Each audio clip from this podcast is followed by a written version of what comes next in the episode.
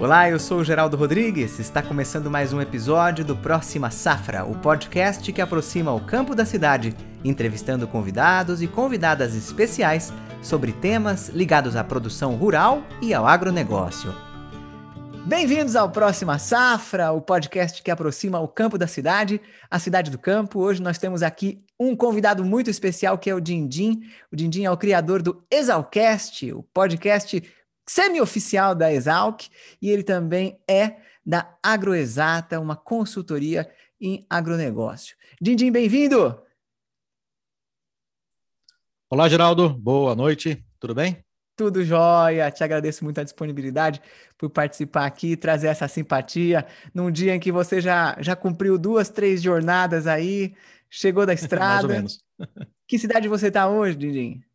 Eu estou em Rondonópolis, saí hoje de Campo Grande, até que saí um pouco tarde, que eu não consegui sair de manhã, que tive algumas reuniões.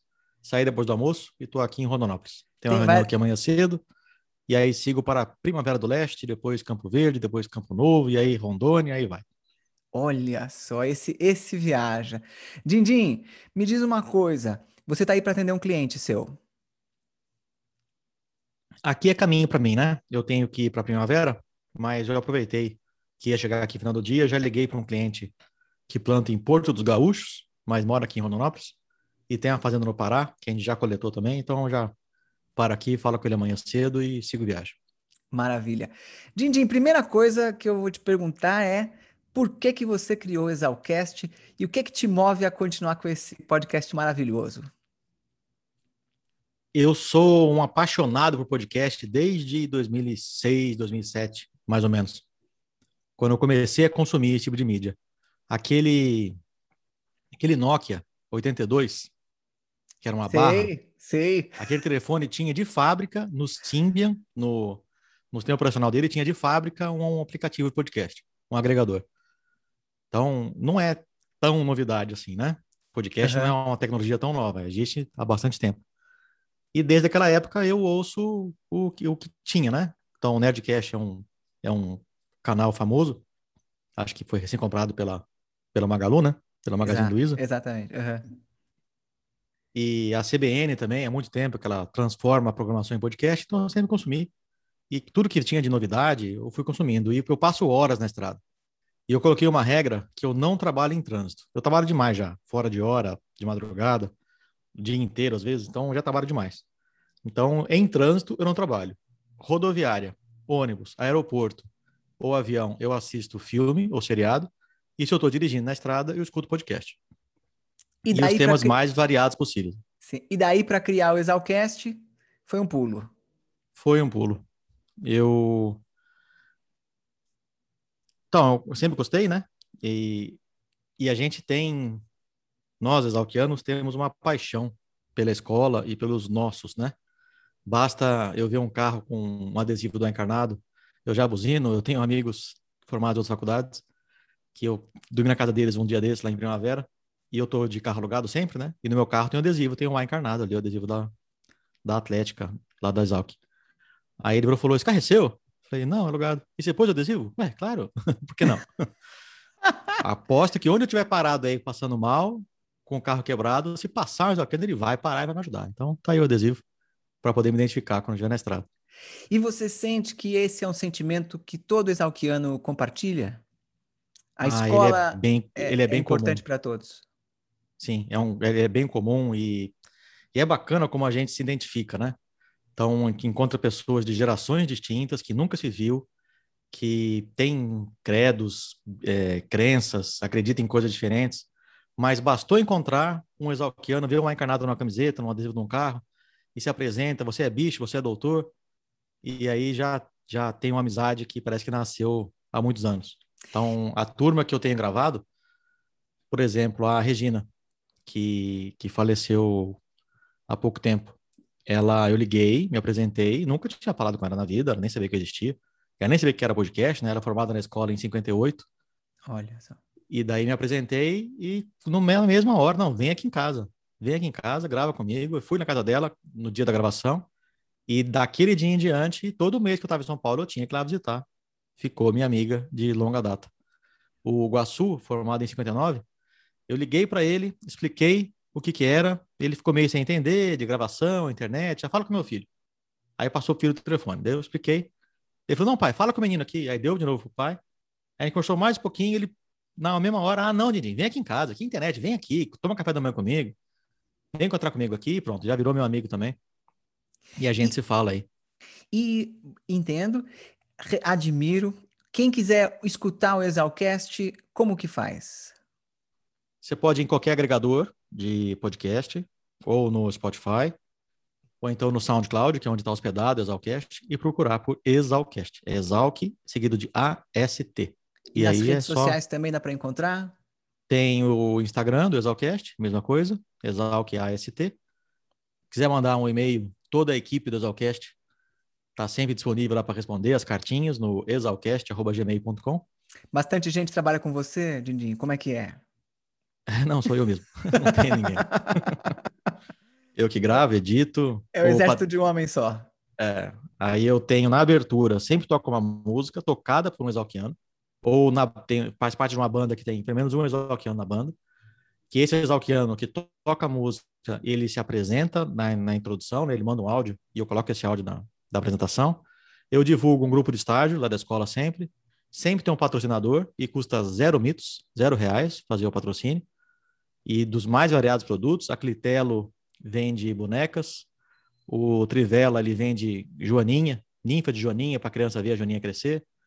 Tem o, o Chiboca vem de laranja, então todo mundo que participou tem algum, algum negócio, eu coloco lá um exalquiano participando, e depois tem a entrevista principal, que eu tendo a privilegiar os mais velhos, né? Então eu comecei com um doutor. Lá na Exalc não tem veterano e calouro, tá? Veterano foi pra guerra, calouro canta no Silvio Santos. Lá tem doutor e bicho. E se é mesmo ano, é colega acadêmico. Então eu geralmente privilegio doutores e eu tenho alguns aí formados na década de 30, 40 e 50 que participaram já do, do Exalcast. E para você, quais foram as entrevistas mais marcantes? Assim, teve algum momento que você é, se recorda assim que foi muito emocionante, muito bonito? Ah, teve. A, a Ondalva me fez chorar durante a entrevista. Foi bem gostoso ir na casa dela. A Regina ficou uma grande amiga. Foi uma um sentimento muito, muito ruim quando a gente perdeu ela, né? Ela faleceu esse ano. O Papacos, outro também, que também formado em 49, né? Ele acabou falecendo recentemente. Ah, os que faleceram, eu sinto bastante. E como muitos são mais velhos, né? É, mas a, o cachorrão é um que está aí, firme e forte, 101 anos. Olha. Foi uma, uma senhora entrevista, baita num cara, gente boa demais. E é preciso tirar o chapéu também, Didi, por, esse, por, essa, por essa dedicação que você tem e que com certeza preserva uma memória que de outra forma talvez fosse ser perdida, né? E que com o podcast você consegue trazer é, essas pessoas que fizeram parte da Exalc e com certeza fizeram parte da produção agrícola, da produção rural brasileira de alguma forma e de, provavelmente de uma forma importante. Sobre a, sobre a Exalc, Dindim, uma escola muito tradicional, muito antiga, já formou, pelo que eu vi no site recentemente, mais de 15 mil profissionais de áreas ligadas à ecologia, à produção agrícola, etc. Para você, é, qual é a importância da Exalc no contexto da produção rural brasileira? Que, que a Exalc, sem a Exalc, o que, que nós seríamos? A Exalc foi a primeira escola do estado de São Paulo, não é a primeira do Brasil, a gente tem Pelotas, tem é, Bahia, escolas de agronomia que vieram antes, mas ela foi a primeira escola do estado de São Paulo, né, um dos principais estados brasileiros, estado que comandou durante muito tempo a política, a produção agrícola do, do país, e ela fornecia profissionais para esse estado que, que cresceu muito, né? Logo vieram excelentes escolas também, Viçosa, as Unespes, são campos fantásticos, Lavras, né? Que a gente brincava que Lavras, que virou UFLA, antes era Exal. E a brincadeira é que lá não tinha o quê de querida, uhum. que a uhum. Exal que sempre, sempre teve. Mas difícil falar que o, que o agronegócio seria menor ou maior com ou sem a Exalc, mas ela tem um papel importantíssimo em fornecer profissionais num momento em que a gente tinha poucas escolas no Brasil. E como ela foi criada com muito carinho por quem a criou, que foi o Luiz Queiroz e a Melinda, a mulher dele, e era um sonho dele, e ela e ele, ele, o dinheiro acabou antes do sonho virar realidade, e depois que ele faleceu, a Ermelinda pegou a rédea e fez a Exalc acontecer. Então, como ela nasceu com muito amor por quem criou, quem passou por ela carregou esse amor junto e levou para frente. Então, a Exalc ela é feita da própria escola, uma estrutura fantástica, professores apaixonados, gente que gosta de ensinar. Então, a Exalc ela vive dela e vive dos seus alunos que carregam o nome dela para frente e fazem com que ela seja talvez até maior do que ela realmente é, porque a gente adora aquela escola e, e não consegue falar mal. Mas é essa conjunção dessas duas coisas que faz com que ela fique grande, né? E a gente brinca numa roda de 10 agrônomos, um exalquiano é a maioria. Mas aí é o meu lado metido falando, né? Essa é brincadeira. E... Tá certo. Tá certo. E outra pergunta, no sentido do do, da, da produção acadêmica, né? Quando a gente pensa em produção rural, talvez um tempo atrás a gente associasse a produção rural àquela pessoa que cresceu na roça, que cuida da roça com carinho, mas com pouca, é, com pouco conhecimento. Essa imagem do agricultor já não é, não corresponde mais muito à realidade. Talvez seja a minoria das produções, da produção hoje, é, ainda nesse, nesse esquema tão vamos dizer assim, é, é, como que fala, em vez de Nutella, como é que é aquela coisa tão... O raiz? Tão raiz, né? É. A produção acadêmica, ela é um, um uma força hoje para quem trabalha no campo? Você que tem uma consultoria agroexata, que desenvolve um trabalho de consultoria para, enfim, muitos produtores, é, a produção acadêmica, a pesquisa científica, ela é uma força hoje do agronegócio? É uma força importantíssima, porque a gente tem tecnologias novas entrando o tempo todo, né? E tecnologias, materiais, variedades. Então, a produção acadêmica de pesquisa, e a gente acaba não dando valor para aquela pesquisa básica, né? É, bem de base mesmo, que vai ser fundamento para uma pesquisa menos de base, que vai ser fundamento para uma pesquisa é, de uso prático que sem aquela de base, a de prática não consegue funcionar, porque ela parte de princípios que a pesquisa de base já pré-definiu, né? Então, a produção científica de não só de universidades como a Exalc ou as, as inúmeras fantásticas escolas que tem pelo Brasil, mas como Embrapa, IAC, é, as fundações, Fundação MS, Fundação MT, Fundação Chapadão, é, órgãos que não são que são sem fins lucrativos, né? Que são bancadas por produtores. Se não fossem esses dados sendo produzidos, as consultorias iam ficar na mesmice, né? Com o que ela consegue ver no dia a dia, com a, a experiência prática. Então a gente tem que ter um embasamento teórico que está sempre em evolução e o estudo é constante. Assim pra... como um, um, médico não pode parar de estudar, um economista tem que estar sempre atento a novas formas de fazer a, a matemática deles, a gente no campo é a mesma coisa as culturas, as plantas se comportam de forma diferente conforme chegam variedades novas e tem produtos mais modernos, produtos que têm que sair do mercado porque estão ultrapassados ou porque alguma legislação diferente tem que tirar eles de, da linha de produção e a gente tem que ter outras formas de produzir. Então, se não fosse a pesquisa, a gente tinha parado um tempo, há muito tempo.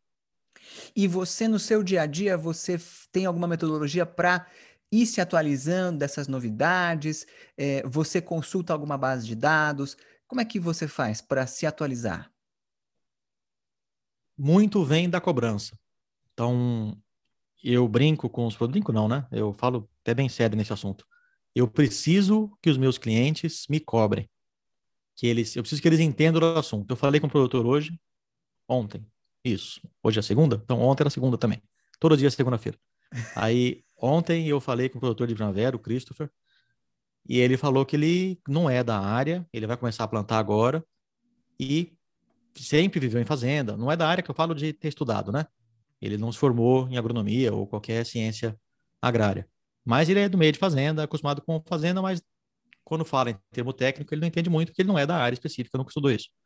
E eu expliquei para ele que eu preciso que ele entenda o que eu faço. E eu vou fazer questão de ensinar o que, que é a CTC da análise solo, como é que interpreta o teor de cálcio, por que, que o magnésio é importante e, a, e a, onde é que ele tem que estar no solo. Para quanto mais ele souber, mais ele me cobra e daí mais eu devolvo para ele. Então, muito do que eu sinto demanda para pesquisar é o que vem de uma conversa com um produtor que me cobra mais, uma área que já está colhendo muito bem, porque aquele cara já colhe bem e o solo dele já é ruim e está colhendo muito bem. É, o que, que eu vou fazer para fazer com que esse cara tenha um resultado melhor ou consiga gastar menos e colher igual, né? Que é um resultado positivo. Ou então, onde é que eu vou pegar e vou investir? Qual elemento que eu vou fazer esse cara ter mais retorno? E isso me força a estudar, me força a ir atrás dessas respostas. Que ou eu mesmo criei a pergunta, ou o meu cliente me traz a pergunta, né? É, só aquela pergunta, ah, qual é a novidade? O que, que tem de novo? Eu rebato um pouco isso com, com a crítica de que tem tanta coisa hoje disponível que não é usada, e a pessoa quer saber o que é o novo, né? Sendo que tem tanta tecnologia ainda à disposição, que está mal utilizada, que já está acessível e a pessoa não usa ainda, e sempre quer saber qual é a novidade, qual é a coisa nova. Então, vamos tentar usar o que está disponível e tentar fazer com que essa informação circule. E pesquisa, ela vem para responder perguntas, né? E a gente vai buscar onde a gente tem informações que dá para confiar. Então, boas teses de mestrado, doutorado, é, trabalhos publicados por, por, pesquisadores, professores, como eu falei, em Embrapa, as, as fundações, são excelentes fontes de informação prática do campo para a gente poder já entender o que aconteceu ali, adaptar, né? porque um canteiro feito lá em Maracaju, na Fundação MS, não é exatamente igual ao solo que eu tenho lá no Chupinguaia, em Rondônia. Eu não posso usar direto. Né? O que foi feito no canteiro, eu não posso usar direto lá em Chupinguaia. Mas eu consigo adaptar, né? Eu tenho bom senso e eu consigo adaptar a informação. E ó, aqui chove três vezes mais, chove Maracaju. Eu não preciso usar essa dose desse produto, eu posso usar metade, mas pelo seu tipo de solo vai ter um retorno e a gente começa a trabalhar adaptando os resultados de pesquisa.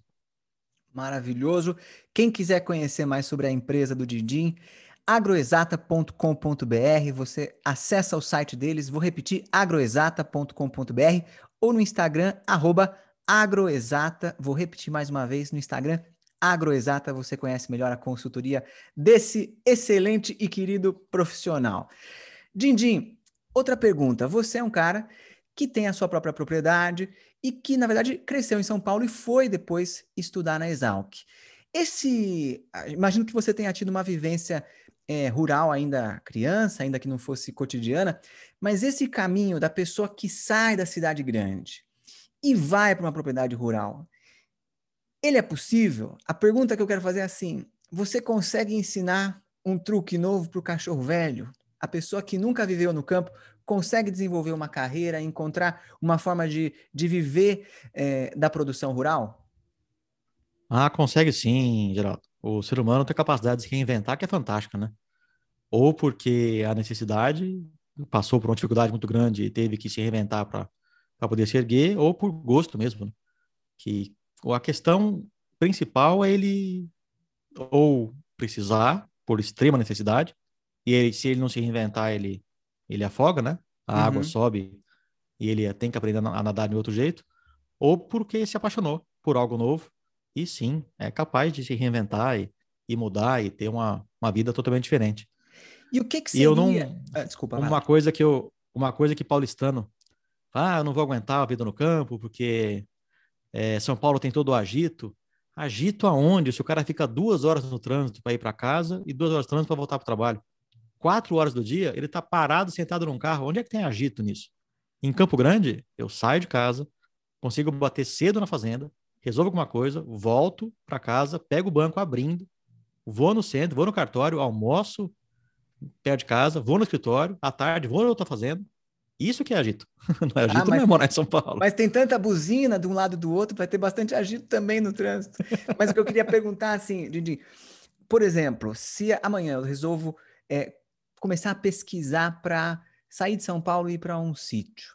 O que, que você acha que seria é, as coisas que eu preciso começar a pesquisar para entender se é possível dar esse passo? Seria o que, que aquele, aquela região produz? Seria quais são as cidades para onde eu posso vender a minha produção? Seria calcular o valor de investimento que eu preciso fazer para conseguir é, obter um retorno? O que, que seriam esses passos que a pessoa que quer sair da cidade pode dar? Então, produzir praticamente qualquer coisa é fácil. E tá? atenção, meus nossos ouvintes, grande... aí, porque agora está falando um consultor, nós estamos ganhando uma consultoria grátis aqui, umas dicas de ouro, hein? Vamos prestar atenção. Então, produzir qualquer coisa é fácil. O difícil, em alguns casos, é vender aquilo que se produziu. Então, produzir chinchila, coelho, né, bicho da seda, você produz. Tem técnica, tem protocolo, tem livro. Você vai lá, autodidata, aprende e produz. Aí o vender, né, que são outros 500. Você achar um nicho de mercado que vai comprar a sua carne de coelho, a sua pele de chinchila, isso já dificulta bastante.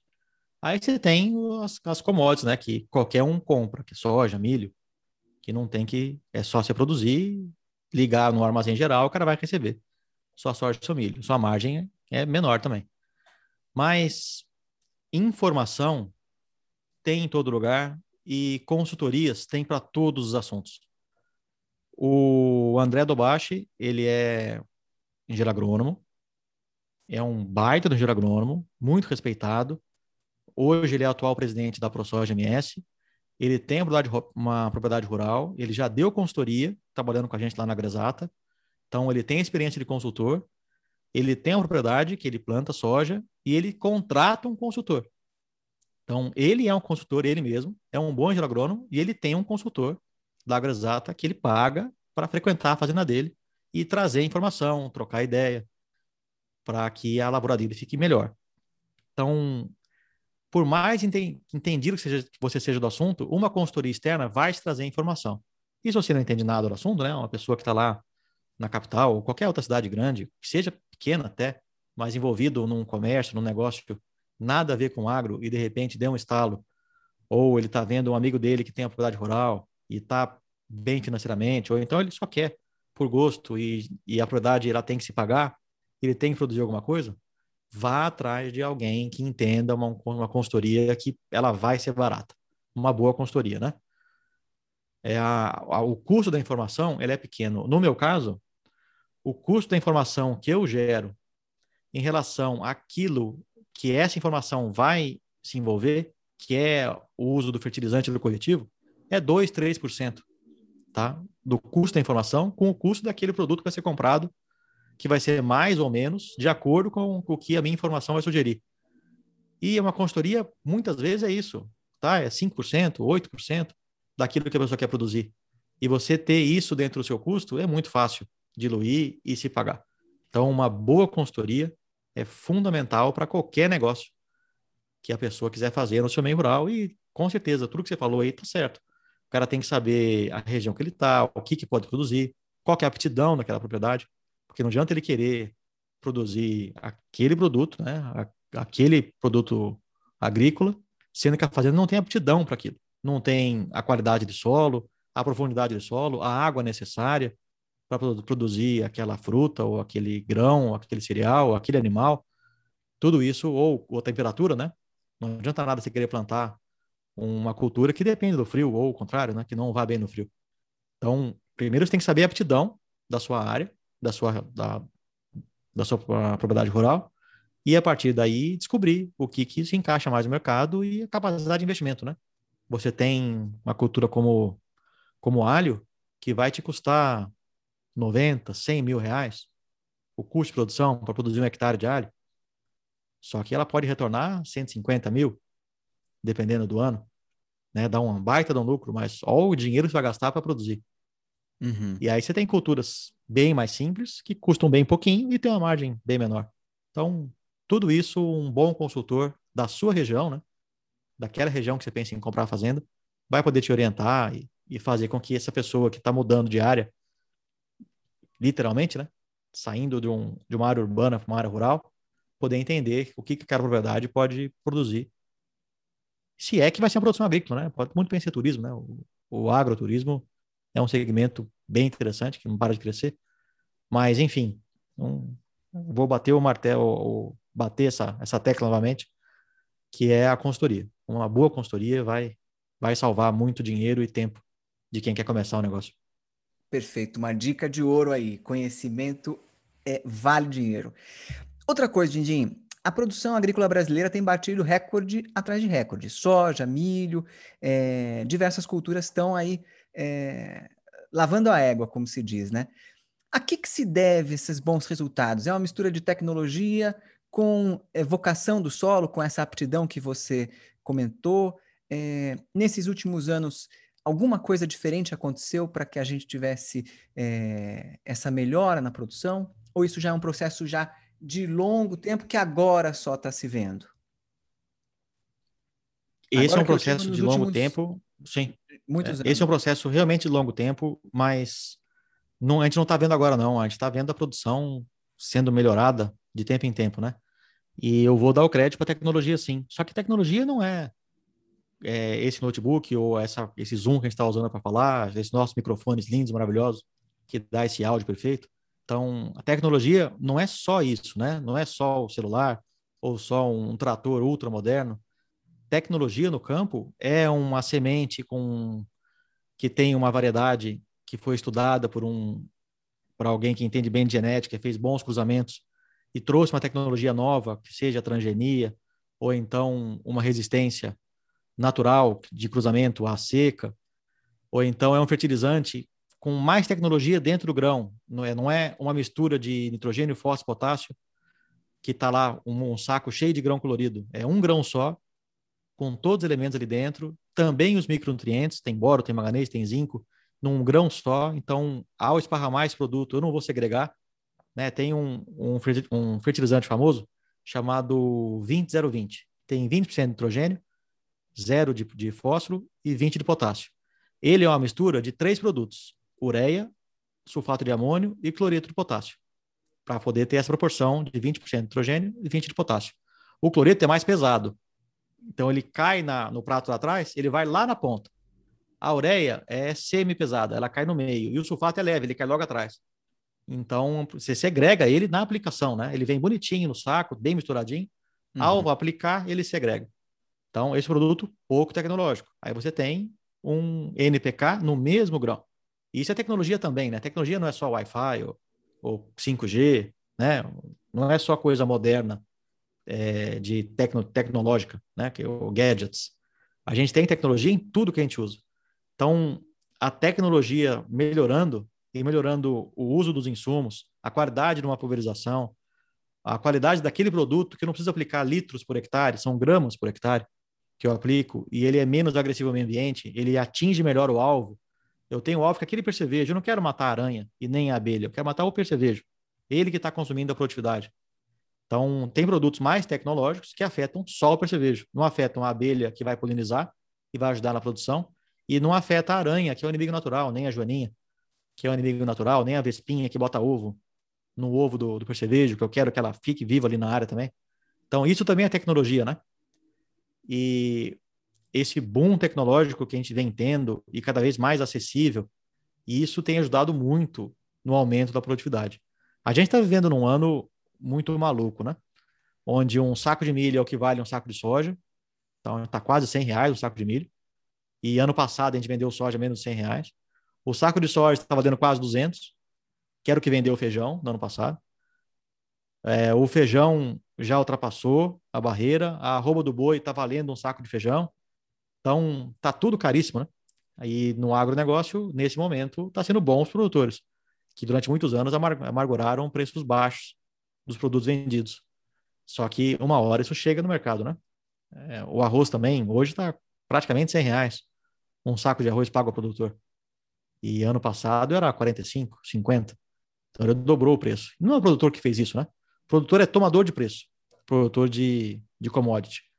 É, a gente que tem a pecuária, eu não ligo no frigorífico e coloco, vou vender minha roupa a 400 reais. Não, eu ligo lá e pergunto, quanto você está pagando? E eu vendo o preço que ele está pagando. Eu não escolho o preço, eu sou tomador de preço. Então, o agricultor não é o vilão do aumento dos preços. É ele, ele vende o preço que pagam para ele. E hoje está uma loucura muito grande de preço. Tanto é que tem muita gente querendo entrar para a agricultura, né? Uhum. Porque ela está bem rentável. Sim. Mas com certeza isso vai se equalizar. Os produtos vão custar um pouco mais caro, quando vê, a margem vai voltar a ser normal, e uma hora esse preço tem que recuar, né? É muito difícil ele se manter tão alto assim. Sim. E agora a gente tem um quadro aqui no, no podcast que é a bola de cristal. Como é que você imagina que vai estar quais são as principais mudanças que você vê acontecendo daqui para 10 anos?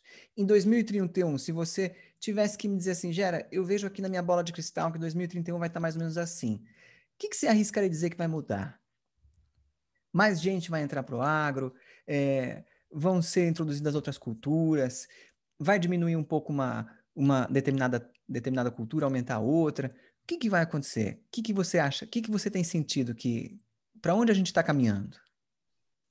Eu acredito em mais gente, sim, envolvida, mas a gente tem um, um outro. Não vou falar que é problema. Eu não sou muito fã disso, né? Mas acaba. Eu acho que é um problema, sim. Mas a gente vive numa, numa economia livre, né? Onde qualquer um pode comprar ou vender aquilo que ele tem. E tem uma tendência muito grande dos grandes ficarem maiores e os pequenos saírem do negócio. A gente tem município no Brasil que, se for lá no Rio Grande do Sul, pega qualquer cidadezinha que vive do agronegócio, você tem 500, 700 produtores na cidade. E você vai em uma outra cidade de Mato Grosso que planta 10 vezes mais ou 20 vezes mais e tem 50 produtores.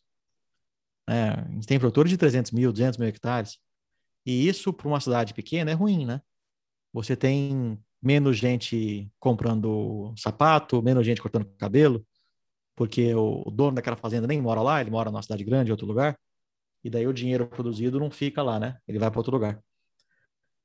Então a gente tem um grande risco daqui a 31, né? 10 anos? 10 anos, é. Daqui a 10 anos a gente ter menos produtores rurais do que tem hoje, porque o, os grandes vão querer continuar crescendo. E você né? vê uma forma disso se reverter ou disso. É... Fico pensando, mais gente entrando no mercado, será que não divide um pouco isso? Ou é natural que o grande, por ter mais condições de negociação, por ter mais condições de contratar uma consultoria mais robusta e, e produzir de alguma forma mais eficaz, é, cresça? Essa é a tendência mesmo. Não, o grande ele, ele, ele é mais eficaz na compra e na venda. Tá? No, no dia a dia da produção, o pequeno costuma ser mais eficaz que ele, porque ele tem o olho no negócio, né? Ele está ali junto na operação. O grande, ele, ele compra mais barato e vende um pouco mais caro. Ele ganha ali, né? Na compra e na venda. E mais gente entrando, é difícil uma pessoa fora. É só se ele entrar numa área que não produz aquele, aquele produto, né? Pegar uma área de pecuária e o cara entrar em agricultura, por exemplo. Aí você tem gente entrando na agricultura. Ou pegar uma área que não produz nada, que está impulsiva, abandonada, ou então ela está em reserva ainda. E esses dias falaram que tem que acabar com o desmatamento ilegal, aí a pessoa brincou que aquilo era um pleonasmo. Não, não é. Tem desmatamento legal. Você tem o direito de abrir, né, de desmatar tantos por cento da propriedade rural. Isso é um direito do produtor. Depende de onde ele está no Brasil, varia de 20% a 80%, mas tem a parte legal do desmatamento também. E aí você pode comprar uma área de 100 hectares, inteirinha com mato, que foi vendida para um produtor que tinha reserva em excesso, que poderia vender tudo de forma legal, e ele tem o direito de desmatar 70% dessa área. E aí vai ser um produtor novo entrando. Só que isso é mais raro, né? Porque é muito caro abrir uma terra hoje. Muito é, é, raramente vai compensar se pegar uma mata alta fechada ir lá abrir ela para a agricultura. Geralmente é alguém que vai tirar madeira primeiro, aí é bem a parte legal, né? Legal, uhum. é, de forma legalizada é muito difícil ter isso hoje. Então, ter nova gente entrando no mercado é mais difícil, né? Só se ele comprar de alguém que já estava no mercado. Então, é alguém velho que... saindo Sim. e um novo entrando. Então, continua sendo ou a mesma quantidade de gente, ou menos gente, porque é um grande comprando do pequeno. Então, não é um, um futuro que eu acho interessante, ter esse acúmulo de produtores, mas isso é um problema. Para daqui a 10 anos, isso tem a tendência de acontecer, não só no Brasil, isso é mundo afora. Eu sou da diretoria da GAIAC. GAIAC é a Global Alliance of Independent Agricultural Consultants, Aliança Global de Consultores Independentes. E a gente conversa entre si, tem, tem consultor da, da Dinamarca, Austrália, Reino Unido, Estados Unidos, Canadá, África do Sul. E um comentário geral é esse: é, é o grande comprando o pequeno e tendência realmente mundial. Para que isso não ocorra, a gente tem que ter boas produtividades, né? E melhor desempenho e melhor lucratividade. que é um desafio grande para o produtor, porque os custos costumam subir e muita empresa não cobra do produtor aquilo que precisa ganhar, cobra o quanto o produtor consegue pagar. Uhum. Tá? É eu já ouvi mais de mais de uma empresa criando algo novo, me perguntando quanto você acha que eu posso cobrar isso aqui? Não, cara, primeiro vê quanto te custa, né? Primeiro descobre quanto você precisa cobrar. Se você precisa cobrar mais do que a pessoa para pagar, pronto, matou no ninho, já, já não vai para frente. Agora, se você precisa cobrar algo que o cara consegue te pagar, pronto, vende seu produto pelo preço que você precisa receber, não pelo preço que o cara consegue te pagar. Tá? Não seja sócio do produtor, né? Seja um parceiro dele, né? Produza algo para ele, mas não comendo a margem do cara. Né? E sim vendendo algo que ele possa ter um benefício com aquilo, não simplesmente sendo um sócio dele. Mas no agronegócio gira muito disso. As pessoas querem vender aquilo que o cara dá conta de pagar e não aquilo que ele precisa receber.